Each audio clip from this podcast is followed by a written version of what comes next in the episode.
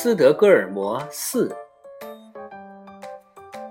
现在，克莱门特原来长满了阔叶树林的小岛早已盖满了房子，但是人们还是源源不断的涌向这里。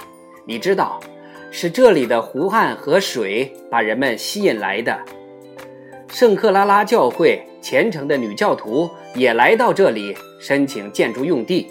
对于他们来说，他们没有其他选择，只能在北岸上住下来，就是那个叫诺尔马尔姆的地方。他们对此当然不十分满意，因为那里地势较高，而且斯德哥尔摩式的绞刑架就竖在高地上，因此那里就成了被人逆而视之的地方。尽管如此，圣克拉拉教会的女教徒们。还是在高地下的湖岸上建起了他们的教堂和长长的修道院房子。他们在那里扎根后不久，更多的追随者也来到了那里。再往北较远的地方，也就是在高地上，人们建造了一座带教堂的医院，奉献给圣约翰。在高地下的这个地方，又为。圣雅各布修建了一座教堂，就是在山峦沿着河岸而耸立的瑟德马尔姆，人们也大兴土木。人们在那里为圣母玛利亚修了一座教堂。但是你千万不要以为克莱门特居住到斯德哥尔摩的只是些修道院的修士和修女们。还有其他好多人呢，其中最多的是大批德国商人和手艺人，他们比瑞典人手艺精、技术好，更善于做生意，因此很受欢迎。他们在城内住下来，拆掉了原来的矮小简陋的房屋，用石头建起了高大华丽的房子。但是城内空地也很有限。他们不得不一幢紧挨着一幢盖房子，山墙对着狭窄的街道。是啊，你看到了吧，克莱门特，斯德哥尔摩是能够把人们吸引到他的身边的。这时，另外一位先生快步从小道上朝他们走了过来，但是和克莱门特说话的老先生一摆手。那个人便在远处停了下来。那位充满自豪感的老先生这时又在克莱门特旁边的长凳下坐了下来。现在我要为你做一件事，克莱门特，他说：“我没有更多的机会跟你交谈了，但是我会让人送给你一本关于斯德哥尔摩的书。”你要从头至尾仔细的把它阅读一遍。现在我可以说，我已经为你了解斯德哥尔摩打下了一个基础。下一步就要看你自己的了。你要继续读书，以便了解这座城市的变迁史，读一读这座建造在群岛上的城市是如何由一个街道狭窄、四周有围墙的小城市。扩展开来，成为一座展现在我们面前的由房子的海洋组成的城市的吧。读一读，人们是怎样在那个幽暗的谢尔纳所在地修起了我们面前那座金碧辉煌的壮丽宫殿，以及灰衣修士教堂是怎样成为瑞典皇家坟墓的吧。读一读。一座又一座的小岛又是怎样造满房子？读一读，南城和北城的菜园如何变成了漂亮的公园和居住区？读一读，一座高坡地是怎样降低的？一个个海峡是怎样填平的？读一读，历代国王的御苑是怎么成为人民最喜爱的游览区？应该把这里当做你的家乡，克莱门特。这座城市不仅仅属于斯德哥尔摩人，它也属于你和全瑞典的。当你阅读有关斯德哥尔摩的书的时候，克莱门特，请你注意，我上面所说的句句都是实话。他把所有人吸引到这里来的力量，先是国王搬到这这里，那些显贵要人们也在这里建起了他们的大公馆，然后其他人也一批接一批的被吸引到这里。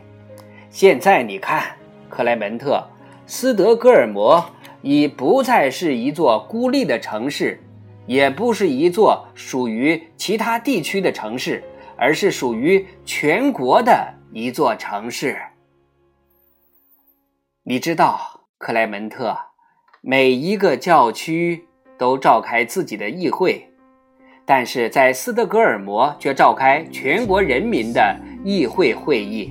你知道，全国各地每个司法管辖区有一名法官，但是在斯德哥尔摩却有一个统辖他们的法院。你知道。全国各地到处都有兵营和部队，但是统辖他们的指挥官却在斯德哥尔摩。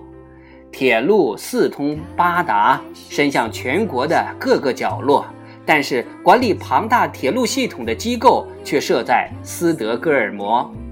这里还设有牧师、教师、医生、地方行政、司法机构人员等委员会。这里是我们这个国家的中心。克莱门特，你衣袋里的钱是从这里发行的，我们贴在信封上的邮票也是这里印的。这里可以向所有的瑞典人提供他们需要的东西，所有的瑞典人也可以在这里订货。在这里，谁也不会感到陌生和想家。这里是所有瑞典人的家。当你阅读书中所写的关于那些集中到斯德哥尔摩来的东西的时候，克莱门特，你要想一想以下几种被吸引到这里的东西：即斯康森那些古老的农舍、那些古老的舞蹈、古老的服装和古老的家庭用品、那些拉提琴的人和讲故事的人。斯德哥尔摩把所有美好的和古老的东西都吸引到了斯康森，以便纪念他们，使他们在世人面前增添新的光彩。但是，你特别要记住，克莱门特，当你阅读有关斯德哥尔摩那本书的时候，你必须坐在这个地方。你将看到波浪是如何闪射出令人愉悦的光彩，湖岸是如何放射出美丽的光芒。你要设想你已进入梦幻境界，克莱门特。那位洒脱的老先生提高了嗓门，使得他的话听起来像一道坚决而有力的命令。他的眼睛也闪现出炯炯目光。他站起身来，轻轻地挥了一下手，便离开克莱门特而去。克莱门特此时也明白，与他说话的人肯定是一位高贵的先生。他在他身后深深地鞠了一躬。第二天，一位宫廷侍臣给克莱门特送来了一本大红皮书和一封信，信中说。书是国王送给他的。在这以后的几天里，小老头克莱门特·拉尔森整天晕头转向，魂不守舍。从他的嘴里几乎不可能说出一个明智的字眼。一个星期后，他就到总管那里去辞职。他认为他不得不回家乡去。你为什么要回家？难道你不能设法使自己适应这里的生活吗？总管问道。“哦，是的，我在这里过得很好。”克莱门特说。“现在这个问题已不再成为问题了。但是不管怎么样，我必须回家。”克莱门特处于进退两难的地步，因为国王对他说过。要他设法去了解斯德哥尔摩，适应这里的生活，但是克莱门特必须先回家去，把国王对他说过的话告诉家乡的乡亲父老们，否则他是怎么也平静不下来的。他要站在家乡的教堂门口，向高贵的和卑贱的人们叙述国王待他是如何的善良友好，曾同他肩并肩坐在一条凳子上，并且送他一本书，还在百忙中抽出时间来同一个老朽贫困的拉提琴的人谈话，用了整整一个小时的时间来消除他的思乡之苦。在斯康森向拉普族老头和达纳拉妇女讲述这些，会是件了不起的事；但是同乡的人们讲述这些，又会怎么样呢？即使克莱门特进了济贫院，因为有了这次同国王谈话的经历，他今后的处境也不会困难的。他现在已经是一个同以前截然不同的人了，人们会对他另样相待，会尊敬他的。克莱门特已无法克制这种新的思乡之情，他必须得去找总管，向他说明他不得不辞职回家去。第十四章斯德哥尔摩就全部播讲完了，明天我们接着播讲。第十五章，老鹰高尔果。